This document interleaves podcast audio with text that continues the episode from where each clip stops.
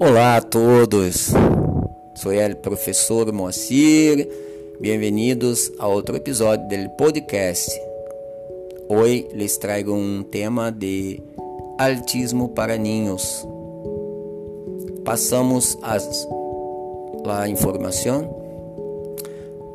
Autismo infantil, que é e como identificar os signos.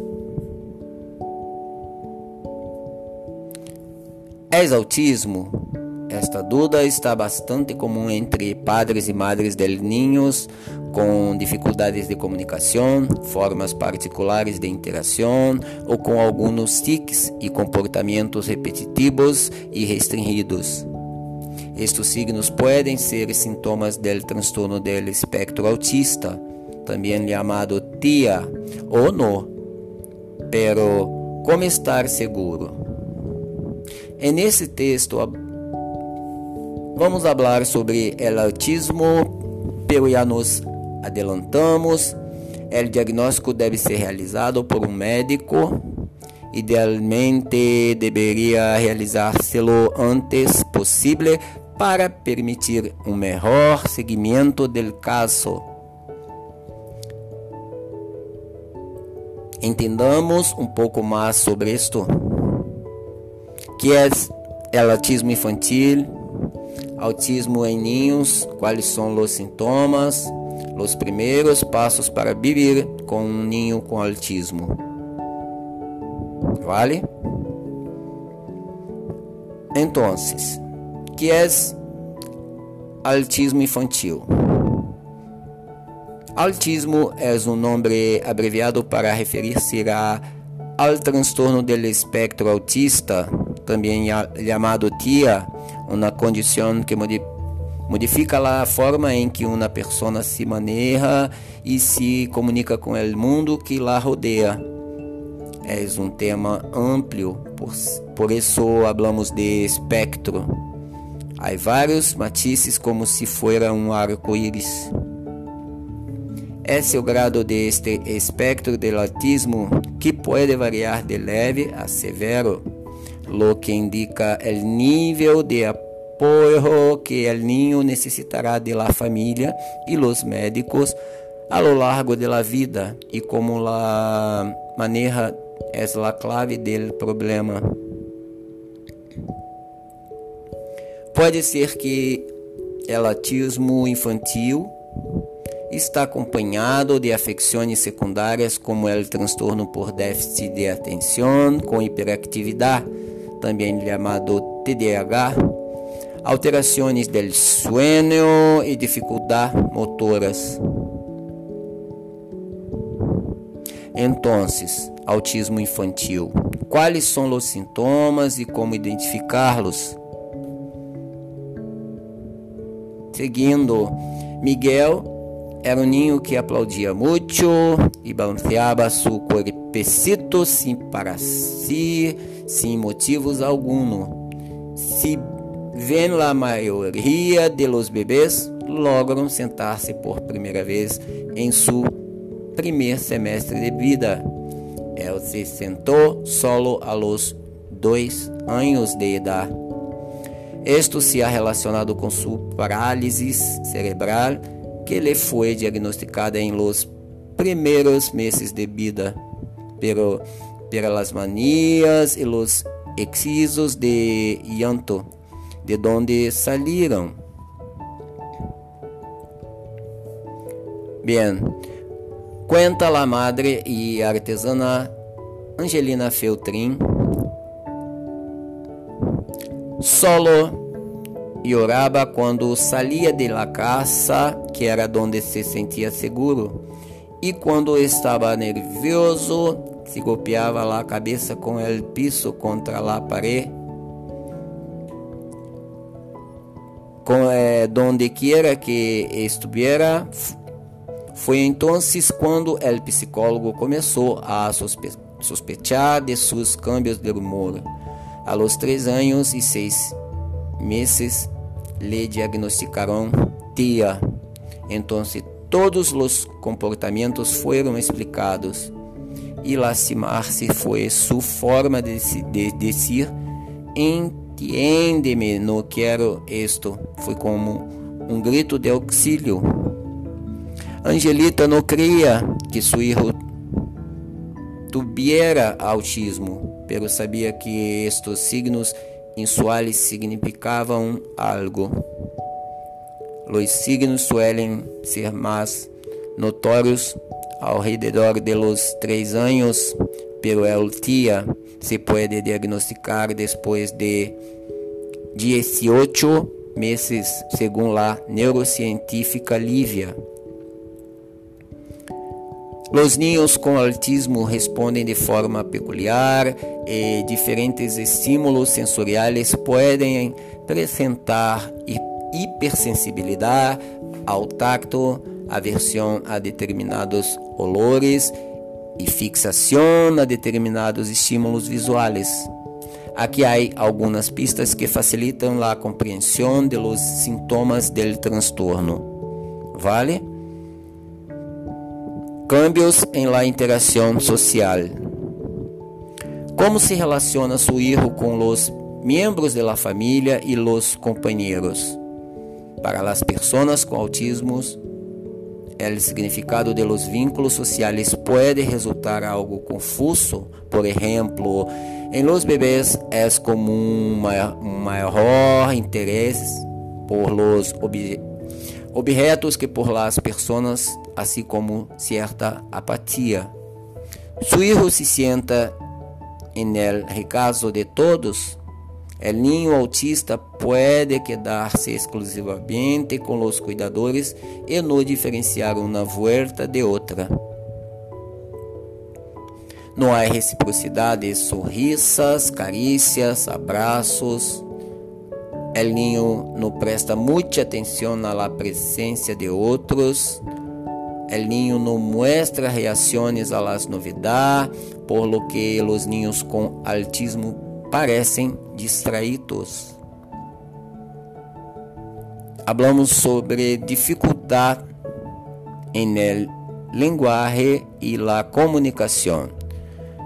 La forma de expressar-se também é diferente entre as pessoas com autismo. Alguns, alguns episódios podem ser quando se amamanta, os bebês com autismo não miram muito a sua madre a los ojos Conoce essas faces de imitar todo lo que haces. Aplaudia, despida-se. Los niños com autismo podem hacerlo sim, sin él. No responda las llamadas. É muito normal que os padres pensem que é um problema de audição. Em autismo infantil, há demora para falar e tratar de formar orações também. Los comportamientos e interesses atípicos. Estes sintomas são os que contrastam marcadamente com as atitudes que tendria um hijo sem autismo. Solo mira. Há interesses restringidos e su rumbo pode ser um, um movimento repetitivo a la, a la apreciação de algum tipo de objeto único. Isto ele chama estereótipo. Não acompanha o jogo criativo, assim que não espere que deje correr sua imaginação. De acordo? Le gustam os patrones, as categorias e a organização puedes tener selectividad alimentaria. Se identifica as características anteriores em seu hijo, é importante que hable com um neurólogo pediátrico, um psiquiatra infantil para avaliar seu desenvolvimento. Quanto mais temprano, melhor.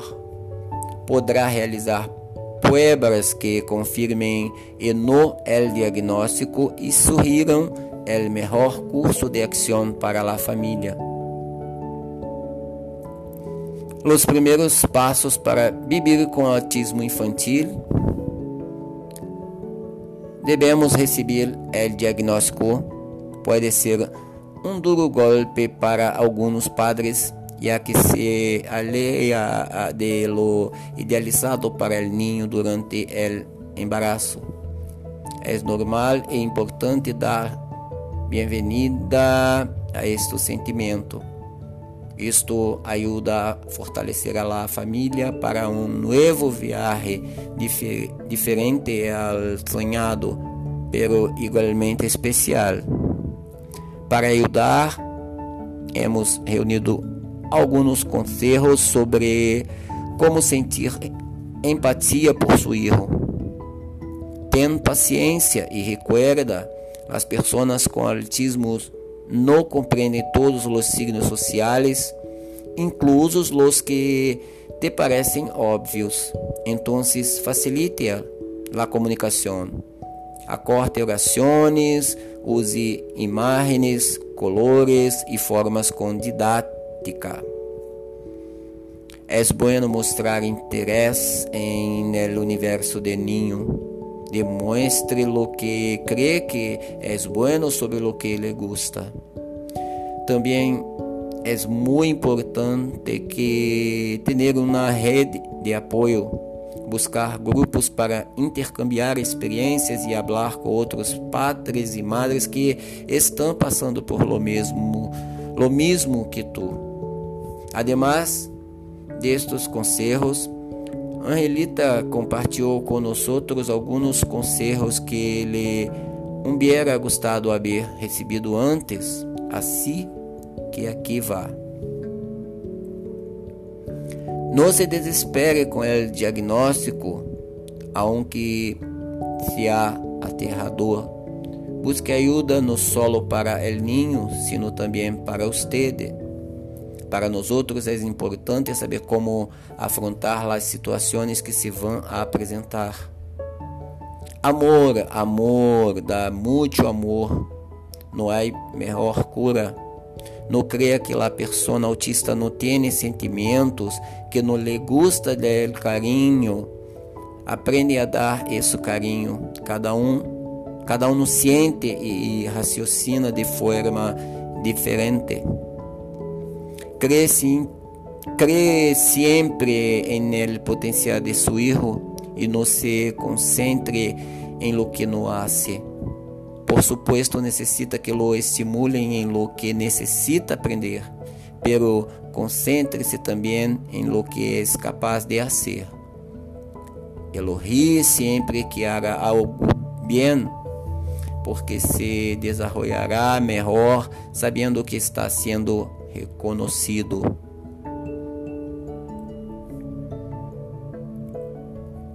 ¿Es autismo uma enfermidade? Não. É um transtorno do desenvolvimento do cérebro que afeta a comunicação e a socialização, pero não causa dano físico por si mesmo. É curável o autismo? Não. Depois de todo. Não, é, não, não é uma enfermidade, é um transtorno do desenvolvimento neurológico. É o autismo uma discapacidade? En el campo de la medicina no lo es, pero en pero el ámbito del derecho eso sí, porque las personas con autismo están incluídas en el Estatuto de las Personas con Discapacidad, garantizando-lhes uma série de direitos. Significa que mi hijo não tendrá autonomia? Quienes dirão são os médicos especialistas? Quizás seu hijo necessite um segmento com um logopeda, um fisioterapeuta, um psicopedagogo e uma série de terapias. Sem dúvida, o maior ponto de positivo do assunto é o fortalecimento de los laços familiares, já que uma família unida aprenderá a respeitar as características particulares deste ninho e se surpreenderá de sua evolução. Comentário de Líbia.